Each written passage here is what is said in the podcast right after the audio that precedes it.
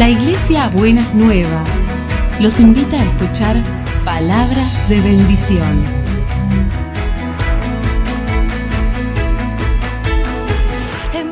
Si desean asistir a nuestras reuniones, los esperamos en Avenida de Lepiane 3925, esquina Subiría, Bajo Flores, Ciudad de Buenos Aires.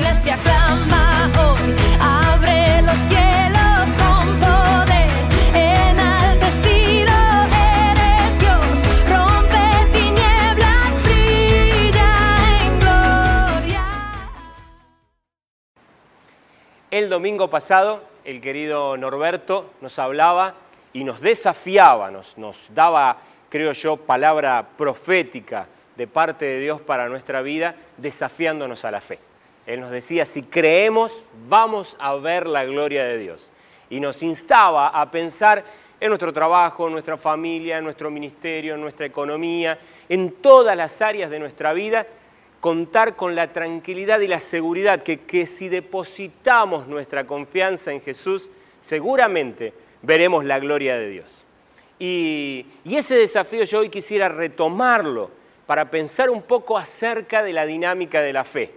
Creo que definitivamente vos y yo tenemos el desafío de comprender cómo realmente funciona la fe depositada en Cristo no una fe en, un aspecto de lo personal, no una cuestión que tenga que ver con pensamientos mágicos, sino que definitivamente tenga que ver con la fe que la palabra de Dios, con la fe que la palabra de Jesucristo en los evangelios nos insta a tener, nos desafía a tener. Y, especialmente pensando en no confundirla con otras cosas, ¿no? Definitivamente. Entonces quisiera invitarte a que pensemos por un momento en lo que a mí me gustaría titular la dinámica de la fe, cómo la fe se manifiesta en nuestra experiencia humana cuando abrazamos comprometidamente la posibilidad genial, maravillosa, de caminar con Cristo creyendo no solamente en Él, sino creyéndole a Él. Y en esta mecánica quiero invitarte a que realmente vos te puedas prender y me encantaría regalarte una especie de esquema que te ayude para pensar y para llevar a la práctica esto que entiendo va a ser palabra de Dios para tu vida en el día de hoy. Eh, la palabra de Dios en Romanos capítulo 10, a partir del versículo 17, dice, así que la fe viene como resultado de oír el mensaje y el mensaje que se oye es la palabra de Cristo. Pero pregunto, ¿acaso no oyeron? Claro que sí, por toda la tierra se difundió su voz, sus palabras llegan hasta los confines del mundo. El apóstol Pablo nos enseña quizás el primer punto de esta dinámica de la fe, y es que la fe en Jesucristo inicia, se despierta, se activa a partir de una palabra de Dios para nosotros. Es muy interesante, el apóstol Pablo dice que es el mensaje, la palabra de Dios, la que desafía nuestra fe. Por lo tanto, para mí hay algo muy importante aquí para comprender. Siempre el desafío a creer está conectado con una palabra de parte de Dios. Me encanta, yo no sé si vos te das cuenta, si seguís eh, eh, lo que muchas veces Norberto plantea en sus mensajes, Muchas veces Él habla de esta dinámica donde nos insta, nos anima, nos desafía a encontrar una palabra de Dios para nuestras vidas y realmente comprenderla y aferrarnos, abrazarnos a esa palabra con confianza. Por lo tanto, la primer palabrita que me encantaría resaltar en esta dinámica es lo que tiene que ver con la palabra de Dios. La palabra instándote, actuando, desafiándote a que la creas. Hay ahí un, solemos decir muchas veces un dicho de que no se trata solamente de creer en Dios, sino de creerle a Dios. Los demonios y Satanás también creen, pero viven a contramano de lo que Dios les propone. Pero definitivamente el desafío es que esta palabra vos la puedas adoptar y tomar para tu vida. Por lo tanto, es la palabra de Dios lo que definitivamente va a hacer que vos seas despertado, desafiado a una segunda instancia, que es al creer, esa, esa instancia de tener fe en lo que Dios te está planteando. Dice, eh, dice el, el autor de Hebreos, dice, ahora bien, la fe es la garantía de lo que se espera, la certeza de lo que no se ve. ¿no? En Reina Valera decía que la fe era la, la, esperanza de lo que se espera, la convicción de lo que no se ve. ¿no? Esta mecánica para mí es muy interesante porque la fe está ligada a algo que debemos esperar. ¿Y qué nos revela aquello que debemos esperar? Hemos hablado durante todo el mes pasado acerca de esta instancia maravillosa de esperar en Dios. ¿Qué es lo que esperamos en Dios? Lo que Él nos promete que Él puede hacer realidad, aunque nuestra realidad actual a veces no nos lo permite ver con estos ojos. Y entonces está el desafío, espera en Dios porque va a suceder. Sostenete, hay garantía que si Dios lo dijo, hay garantía de que si la palabra de Dios se reveló, esa palabra revelada será palabra definitivamente para que vos puedas creer. Y en esa instancia es donde realmente yo quisiera desafiarte a comprender esta mecánica. Dios te da una palabra, créelo. Dios te dice algo, créelo. Dios habla tu vida, créele, créele, créele, créele con, todo tu, con todas tus fuerzas, con toda tu convicción y, con, lo, con lo último que tengas, créele. Te puedo asegurar que es el camino hacia una transformación, es el camino hacia una experiencia más plena y más abundante. Dios lo dice, créele no dejes de creerlo. Eh, es muy interesante pensar cómo eh, esta mecánica requiere de nosotros estar atento a lo que Dios dice. Por lo tanto, sigo insistiéndote, buscá de parte de Dios su palabra, conocela, descubrila, estudiala, entendela cada vez mejor. Y obviamente hay dos maneras o dos expresiones, aunque quizás pueda haber más, pero en esta en este día yo quisiera que pensemos en esto. Hay expresiones de la palabra de Dios que tienen que ver con algo que Dios pone concreta y particularmente en tu vida. Hay expresiones de la palabra de Dios que tienen que ver con respuestas a circunstancias por las que estás atravesando, a directrices que Él te envía, te, te da para que vos tomes en ese momento. Y muchas veces esa manifestación de la palabra de Dios viene adentro tuyo como una convicción, como un susurro, como algo que aparece en tu mente y en tu corazón. Pero yo quisiera animarte a que busques de esa palabra, pero hay veces que perdemos mucho eh, eh, nuestro enfoque buscando esa palabra mágica, esa palabra sobrenatural que caiga y se deposite en nuestra cabeza y en nuestro corazón. Y no nos damos cuenta que las escrituras están llenas de palabras que nos animan a creerla, que nos desafían a que las creamos, a que tengamos fe, a que consideremos que realmente sirven. Que cuando la palabra de Dios dice, perdona a los que te ofenden, es porque realmente es válido que vos creas en esa palabra y luego lo pongas en práctica, que va a ser la, tercera instancia que te quiero desafiar de esta dinámica. Pero por empezar, créelo. Me parece muy triste cuando a veces señalamos algún concepto bíblico y alguien con escepticismo total y absoluto dice, bueno, la Biblia dice tantas cosas.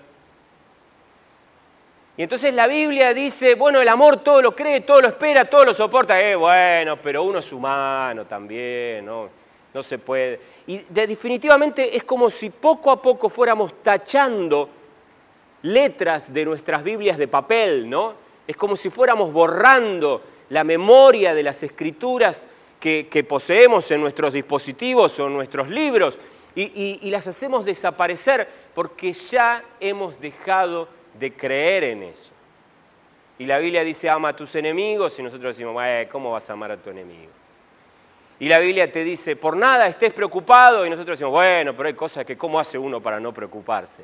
y siempre tenemos como una justificación para agarrarnos de algún lado, para que aquello que ha sido escrito, revelado, hablado a nuestra mente y nuestro corazón para desafiarnos a la fe, nosotros lo desmerecemos de alguna manera, queriendo o sin querer, y nos perdemos de ver que quizás estuvimos a punto de abrazar una experiencia maravillosa por perdernos la experiencia de creer en lo que Dios tiene para decirnos. Déjame animarte a que creas toda la palabra de Dios, a que creas todo lo que está revelado en la Biblia y que creas cuando alguien habla a tu corazón. El, domingo pasado, como muchos domingos, Norberto nos instaba a la fe y nos daba palabra y nos decía, miren, eh, creámosle a Dios cuando nos invita a ver su gloria. Si vos descrees esa palabra, nunca verás la gloria de Dios. Siempre te lo vas a terminar perdiendo. Pero yo quiero invitarte a que abraces con potencia la, posibilidad maravillosa de creer. Créele, créele a Dios, cree en lo que Él te dice, no lo desestimes, no dejes que las estadísticas, no dejes que las circunstancias. Qué cosa terrible cuando creemos más en las estadísticas, en las circunstancias, en lo que ha ocurrido históricamente, en lo que decía papá, en lo que decía mamá, y descreemos lo que la palabra de Dios dice para nosotros. Déjame desafiarte, créele a Dios, por favor, créele, por favor. Ahora, en esta dinámica, esta dinámica comienza con una palabra de Dios, que te insta que vos la puedas creer, pero automáticamente ese instarte a creerla te desafía a la tercera palabrita que quisiera regalarte en este día, que es a obedecer. Te anima a la obediencia. Ok, Dios habló a tu vida creíste que proviene esa palabra de Él, entonces obedece, animate a obedecer. La obediencia es una palabra, un concepto que tiene muy mala prensa. Mucho de esa mala prensa proviene de nuestras experiencias tristes, de nuestras experiencias este, eh, negativas que hemos tenido con la autoridad. Personas que nos han sometido de alguna manera que no debían hacerlo o han abusado de su autoridad y del uso de su poder y por lo tanto hoy nosotros pensamos obedecer es malo. Pero la verdad es que la obediencia, y especialmente cuando pensamos en el creador del universo, no es el antojo de alguien que ostenta poder. En el caso de Dios, la apelación a que le obedezcamos es la recomendación amorosa de un Padre que lo sabe todo y es inmensamente bueno para con nosotros, nos ama inmensamente. Por lo tanto, cuando Él nos anima a obedecer, es una instrucción desde su sabiduría y desde su amor para nuestra vida. Es sabio e inteligente comprender que obedecer ayuda a la formación de nuestro carácter y nos activa operativamente. Por lo tanto, no dejes que eh, el espíritu de este mundo te demonice la palabra obediencia. Animate a obedecer a Dios. En este sentido, fíjate lo que va a decir el apóstol Santiago, ¿no? El apóstol Santiago, capítulo 2 de su carta, versículos 22 y 23, va a decir, ya lo ves, su fe y sus obras actuaban conjuntamente y su fe llegó a la perfección por las obras que hizo. Él viene refiriéndose a Abraham y entonces él va a seguir diciendo, así se cumplió la escritura que dice, le creyó Abraham a Dios y esto se le tomó en cuenta como justicia y fue llamado amigo de Dios.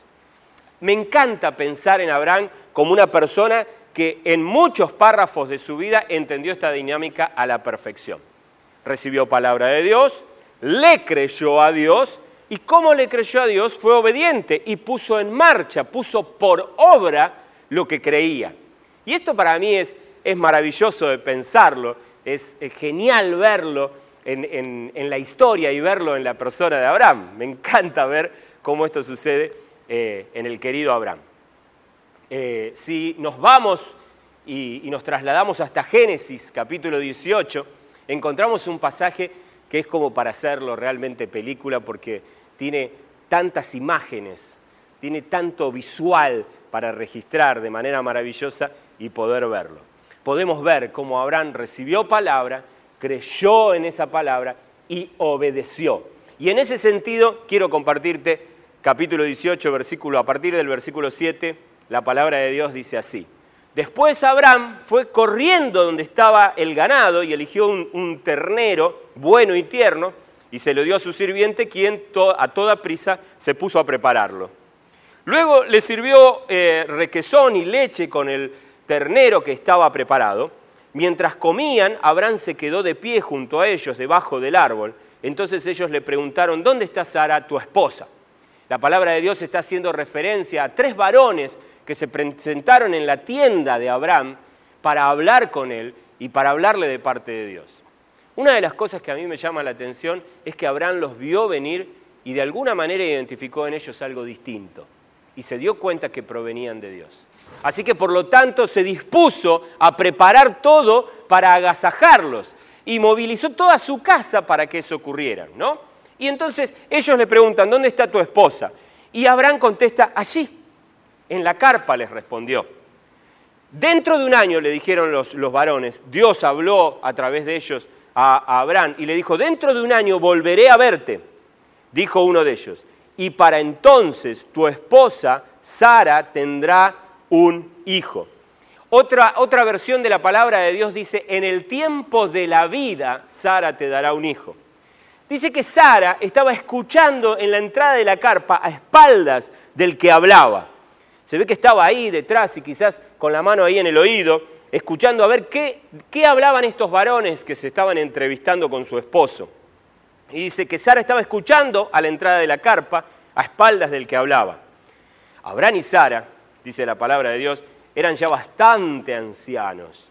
Y Sara ya había dejado de menstruar, ya había dejado de tener, dice otra versión, las costumbres de las mujeres. Su ciclo reproductivo había cesado.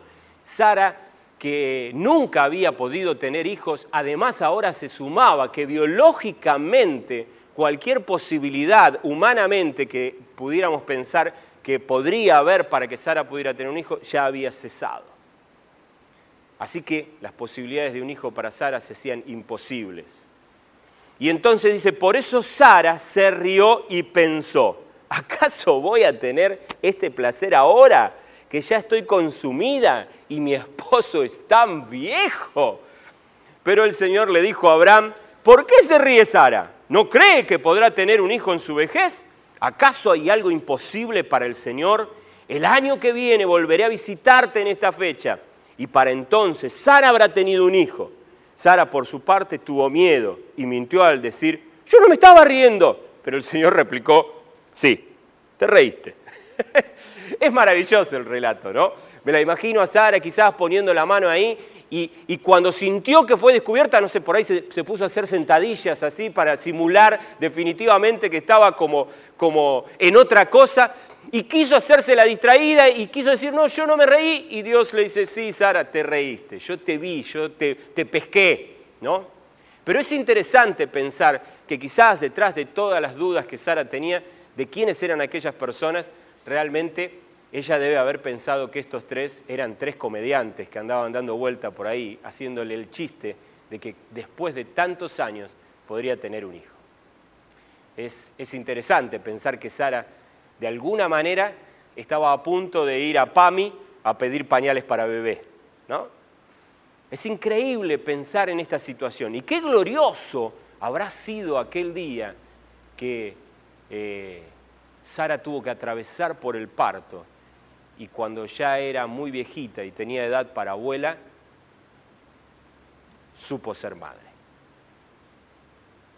Si crees, vas a ver la gloria de Dios en cosas imposibles, porque Dios puede obrar en la imposibilidad humana, porque Dios tiene eso. Créele, créele. Te animo a creerle a la palabra de Dios. Aquel día los tres varones llegaron con palabra de Dios para Abraham y para Sara. Y le dijeron, no te rías, Sara, vas a ver. En el tiempo de la vida, en el correr del año, voy a venir aquí a volver, te voy a volver a ver y vos vas a tener un hijo en tus brazos. Ahora, ¿por qué te cuento esto? ¿Y por qué para mí es importante comprenderlo? Porque hasta aquí es maravilloso. La palabra de Dios llega de una manera sobrenatural, maravillosa, increíble. Se presenta en el medio del desierto, en aquella tienda donde Abraham estaba esperando sentado. Y aparece la palabra de Dios. Tanto Abraham como Sara son desafiados a creer esa palabra. Los dos son desafiados a creerle a Dios. Y en esa mecánica son desafiados a obedecer. Palabra de Dios, fe, obediencia. Si, si no me equivoco, creo que no me equivoco al sospechar que a esta altura vos ya sabés que Los bebés no vienen de París. Si vos querés que un bebé nazca y se geste, hay algo que te toca hacer a vos. Por más que vos lo quieras, los bebés necesitan algo más que fe para que lleguen a este mundo. Y Abraham, aquel día, habrá tenido que bañarse, perfumarse, ponerse lo mejor que tenía y acercarse a Sara y decirle, amor, creamos en Dios. Y fue su obediencia, fue la fe activada, fue Abraham diciendo, dispongamos de lo mejor y concibamos nuestro bebé en la vejez, cuando ya tu matriz ya es definitivamente estéril, creamos. Es necesario que vos y yo sepamos lo importante de obedecer. Hace algunos años atrás estaba en, mi departamento, vivía en un departamento, en otro departamento, eh, hace algunos años atrás, en otra ciudad, y estaba, y me acuerdo perfectamente que estaba leyendo un libro, estaba recostado en mi cama en un momento de descanso leyendo un libro, estaba leyendo un libro de las crónicas de Narnia, ¿sí? Ustedes conocen ese, esa serie de libros maravillosos de C.S. Lewis que después este, la empresa Disney convirtió en, películas. Y me parece increíble que ahí estaba yo con mi libro leyendo, y de repente puedo escuchar unos pisos abajo como un hombre grita y golpea la puerta de su casa pidiéndole a su esposa que le abra y, luego me enteré que había una situación crítica en el matrimonio y entonces se estaba dando una situación violenta. Y yo eh, me animo a decir que recibí palabra de Dios diciéndome, Germán, levántate y anda a ver qué pasa con esta gente. Y obviamente en mi, interior se generó como una discusión. Señor, estoy leyendo, es un día de descanso. Estoy leyendo las crónicas de Narnia. Aslan sos vos, Señor. Este, ¿Por qué me vas a sacar de este momento? Pero definitivamente yo creo que pude percibir a Dios diciéndome, Germán, baja y ve qué pasa con este muchacho. Era una pareja que de alguna manera conocíamos, así que ahí estuve discutiendo un instante y cuando estaba por tomar la decisión de hacerlo, escuché que ya no había más ruidos y ese muchacho ya se había ido. Claro, alguno de ustedes podrá decir, Germán, no te metas en lío, mirá si, si te ligás una piña, una trompada en medio de la situación. Pero también me pregunto y me preguntaré toda la vida, ¿y si iba, y si bajaba, y si abrazaba a aquel hombre, y si ese hombre rompía en llanto y, y habilitaba la posibilidad de que pudiera hablar con él? que pudiera presentarle a Cristo, que pudiera entregar su vida a Jesús y pudiera reconciliarse consigo mismo, con su esposa. ¿Cuántas cosas maravillosas podrían haber pasado de ese encuentro? ¿Cuántas cosas terribles podrían haber pasado?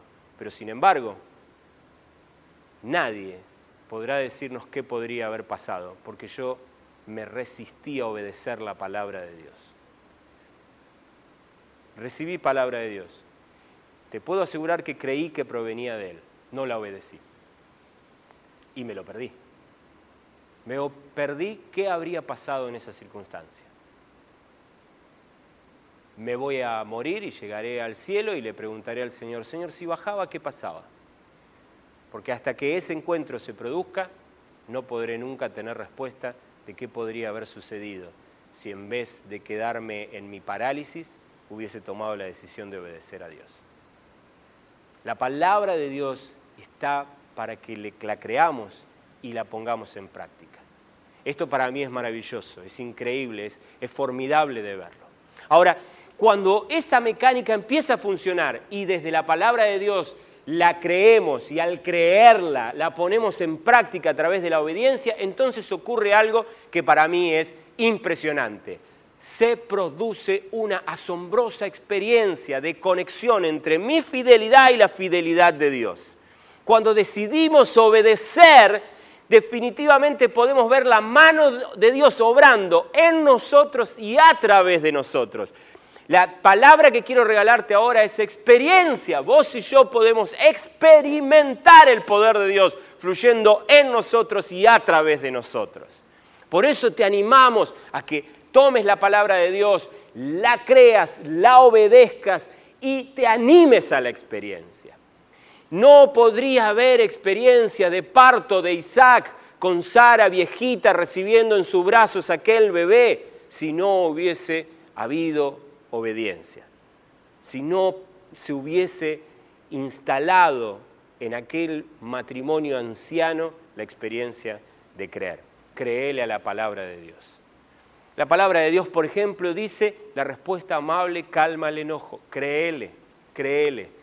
En alguna oportunidad ya he contado la experiencia de mi esposa entrando a un estacionamiento y metiéndose en un estacionamiento que ve libre y cuando está bajándose del auto una, mujer eh, eh, viene enojadísima con ella, insultándola y diciéndole, ¿cómo puede ser? ¿No te diste cuenta que yo estaba esperando para entrar ahí? Etcétera, etcétera, etcétera.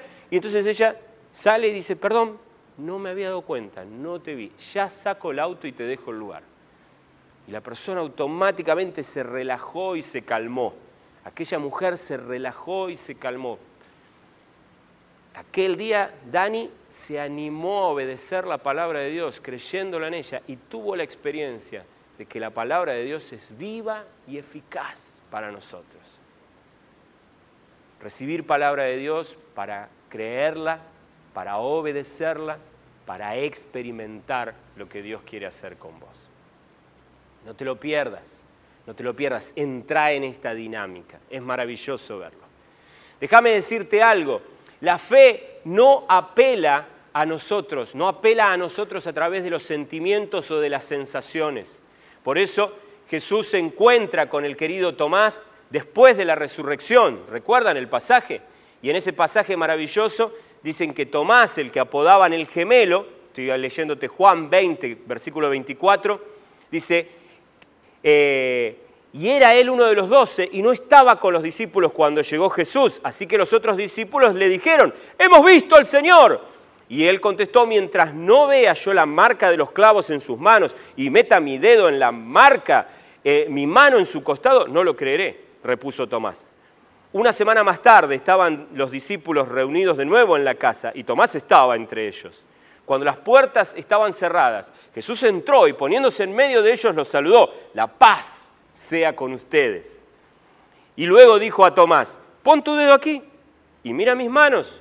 Acerca tu mano y métela en mi costado. Y no seas incrédulo, sino hombre de fe. Pon tu dedo aquí Señor mío y Dios mío, exclamó Tomás. ¿Por qué me has visto? Has creído, le dijo Jesús. Dichosos los que no han visto y sin embargo creen. Muchas veces vivimos movidos por emociones o por sensaciones y corremos detrás de las emociones y de las sensaciones para que eso active nuestra fe o respalde nuestra fe. Sin embargo, Jesús, y eso no es eh, no quiero negar las, emociones ni las sensaciones y, y en la práctica de la fe hay un lugar para las emociones y las sensaciones, pero no para movilizar nuestra obediencia ni para entrar en la experiencia con Dios. No se trata de andar corriendo detrás de la experiencia, se trata de creer en la palabra de Dios, en lo que Dios te dice. Y a consecuencia vas a ver la gloria de Dios. No te quepa la menor duda tenés que creerle a Dios. Yo quiero animarte a que revises una vez más el mensaje del domingo pasado de Norberto y tomes la decisión de creerle a Dios.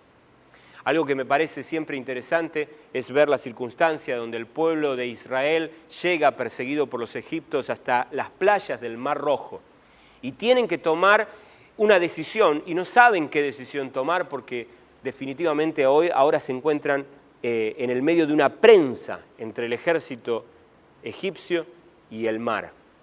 Y viene palabra de Dios a Moisés, palabra rara y extraña, levanta tu vara. Imagínense, yo pienso siempre en el lugar de estar en el lugar de Moisés. Señor, ¿qué me pedís? Yo te estoy pidiendo un milagro y vos me pedís que yo levante mi vara. ¿Qué significa esto?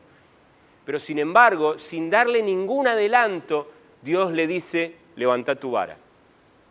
Y entonces Moisés levanta la vara y lo que era imposible de pensar se ocurre. Pero a partir de que lo imposible empieza a ocurrir, se desatan las emociones y se desatan las sensaciones. Yo quisiera que ustedes pudieran viajar en la máquina del tiempo e instalarse ahí en las playas del Mar Rojo en ese mismo instante. Las aguas que se abren, quizás probablemente el agua salada salpicara el rostro del pueblo si ustedes reconocen ese olor que a veces podemos sentir al mar salado eh, a la orilla del mar. Y muy probablemente la brisa también sacudiera toda la experiencia humana de aquellas personas. Y la emoción que en ese mismo momento se desata de estar siendo espectadores en primera fila de una experiencia de semejante magnitud es el pueblo de Israel con todas sus sensaciones y todas sus emociones a flor de piel, pero que no llegaron hasta que la palabra de Dios no fue, no fue dada, hasta que un hombre no se animó a creerla, hasta que no se animó a obedecerla y a partir de obedecerla desató una experiencia impresionante y sobrenatural que desató a consecuencia emociones y sensaciones impresionantes. Por eso Muchas veces solemos decir que no se trata de ver para creer, se trata de creer para ver. No te quedes en la experiencia de Tomás. Cree a pesar de que tus ojos humanos no puedan ver, porque la fe es la esperanza de lo que se espera, la convicción de lo que no se ve. Tené convicción de que Dios puede hacer cosas hermosas en tu vida. Recibí su palabra, créela, obedecela y abrite a una experiencia fantástica que muy probablemente, maravillosa, impresionante, que muy probablemente está a el alcance de tu mano. Déjame contarte cómo termina este ciclo maravilloso. Este ciclo maravilloso termina en esta experiencia particular de que cuando atravesamos una vivencia de este tipo, entonces nuestra fe empieza a fortalecerse cada vez más empezamos a, descubrir que funciona, que realmente es aplicable a nuestra vida, que podemos vivir eh, metidos en esa relación particular con Jesús, creyéndole, y viendo que cada vez que creemos y ponemos en práctica lo que Él nos dice, podemos vivir una experiencia novedosa, impresionante, maravillosa. Podemos ver la gloria de Dios manifestándose en cada área de nuestra vida. Entonces nuestra fe se agranda de alguna manera, es como si nuestra fe se vigorizara. Y entonces hay como una, una nueva instancia de fe, que ya no es solamente aquella fe que se dio origen en, en, una palabra que llegó a nuestra vida, sino que ahora está además estimulada, está fortalecida, vigorizada en la experiencia por la que hemos pasado. Todos, todos, todos, todos los héroes de la fe vieron cómo eh, las instancias que siguieron a una experiencia maravillosa los encontraron muchas veces mucho más vigorosos en su fe. Cuando eso ocurre, ocurre algo que para mí es genial. Nuestra vida se sensibiliza, estamos más abiertos a escuchar palabra de Dios. Y cuando la palabra de Dios llega, nos resulta mucho más fácil creerla. Y la dinámica vuelve a iniciarse. La dinámica comienza otra vez. Y tenemos esta experiencia maravillosa de caminar en el Espíritu y caminar con Cristo, abrazados a la fe y descubriendo día a día cosas maravillosas de la gloria de Dios, impactando en nuestra vida e impactando a través de nuestra vida a otras personas. La dinámica de la fe es un desafío precioso en el que Dios quiere meterte. Cree, eh, recibí palabra de Dios, busca palabra de Dios, créela, ten fe, animate a obedecerla, abrite a la experiencia Ve y observa cómo tu fe se va a vigorizar y espera la próxima palabra de Dios, la que te mueva a una nueva aventura, la que te mueva a una nueva experiencia, la que te mueva a la experiencia maravillosa y particular de seguir caminando con Jesús, viendo cómo la realidad de su palabra y de la fe es real y palpable para tu experiencia humana de todos los días. No de empujón en empujón, sino de todos los días. Es espectacular pensar cómo Dios definitivamente quiere obrar en nosotros y a través de nosotros. Abrite, créele a Dios. Quiere invitarte en, esta, en este día, quiero invitarte a que puedas eh, abrazar esta dinámica que te propone la fe. Eh, déjame decirte algo eh, acorde a esto, que me parece importantísimo tomarlo eh, casi cerrando esta idea. Eh, el Señor Jesús dice eh, en los Evangelios, Dice, si tuvieran fe como un grano de mostaza, le dirían a esa montaña que se mueva y se movería. En otro pasaje dice, le dirían a ese árbol, trasplántate de aquí a allá y el árbol les haría caso, les obedecería. Muchas veces hemos tomado esa idea eh, para a veces respaldar la idea de que la fe es pensamiento mágico. Pero déjame decirte esto y hacer hincapié aquí. La fe no tiene que ver con una insistencia en tu cabeza sobre que algo que a vos se te antoja va a ocurrir. La fe siempre está ligada a una palabra que proviene de Dios. Por lo tanto, imagínate, ni vos ni yo podemos andar por ahí diciéndole a las montañas que se muevan y a los árboles que se trasplanten. Haríamos un desastre topográfico definitivamente si hiciéramos semejante cosa. De hecho, yo trasladaría las sierras cordobesas a, metros del, río de la Plata. Haríamos un desastre. No se trata de andar haciendo cosas que yo tengo ganas de hacer, sino que se trata de creerle a Dios. Por lo tanto, eh, el día que Dios diga, te diga, hay que mover esa montaña, créele, se puede. La palabra de Dios dice, todo lo que te venga a tus manos, hazlo según tus fuerzas. Eh, y esa es una buena medida. Pero el día que Dios venga y te diga que hagas algo sobrenatural que excede tus fuerzas, créele, porque Él te va a ayudar. Él, él va a estar. Por eso abrite a la palabra de Dios, créela, obedecela, abrite a la experiencia que Él tiene para vos. Tu fe se va a vigorizar y el circuito de esta dinámica va a volver a comenzar día a día en tu experiencia cotidiana. Algo que me parece impresionante. Déjame orar por vos en, esta, en este día y déjame hacer quizás aquella oración que hizo el hombre que tenía a su hijo endemoniado. Ayuda a nuestra fe, ayúdame en la fe y, que esta sea hoy nuestra oración y también sea nuestro desafío. Amado Dios, eh, estamos aquí eh, abriéndonos al contenido de lo que tu palabra nos dice, abriéndonos a la experiencia eh, gratificante de poder escuchar tu voz. Hoy queremos ser sensibles a lo que tenés para decirnos, porque queremos que lo que nos decís active nuestra fe y nos lleve a poner en práctica tu palabra.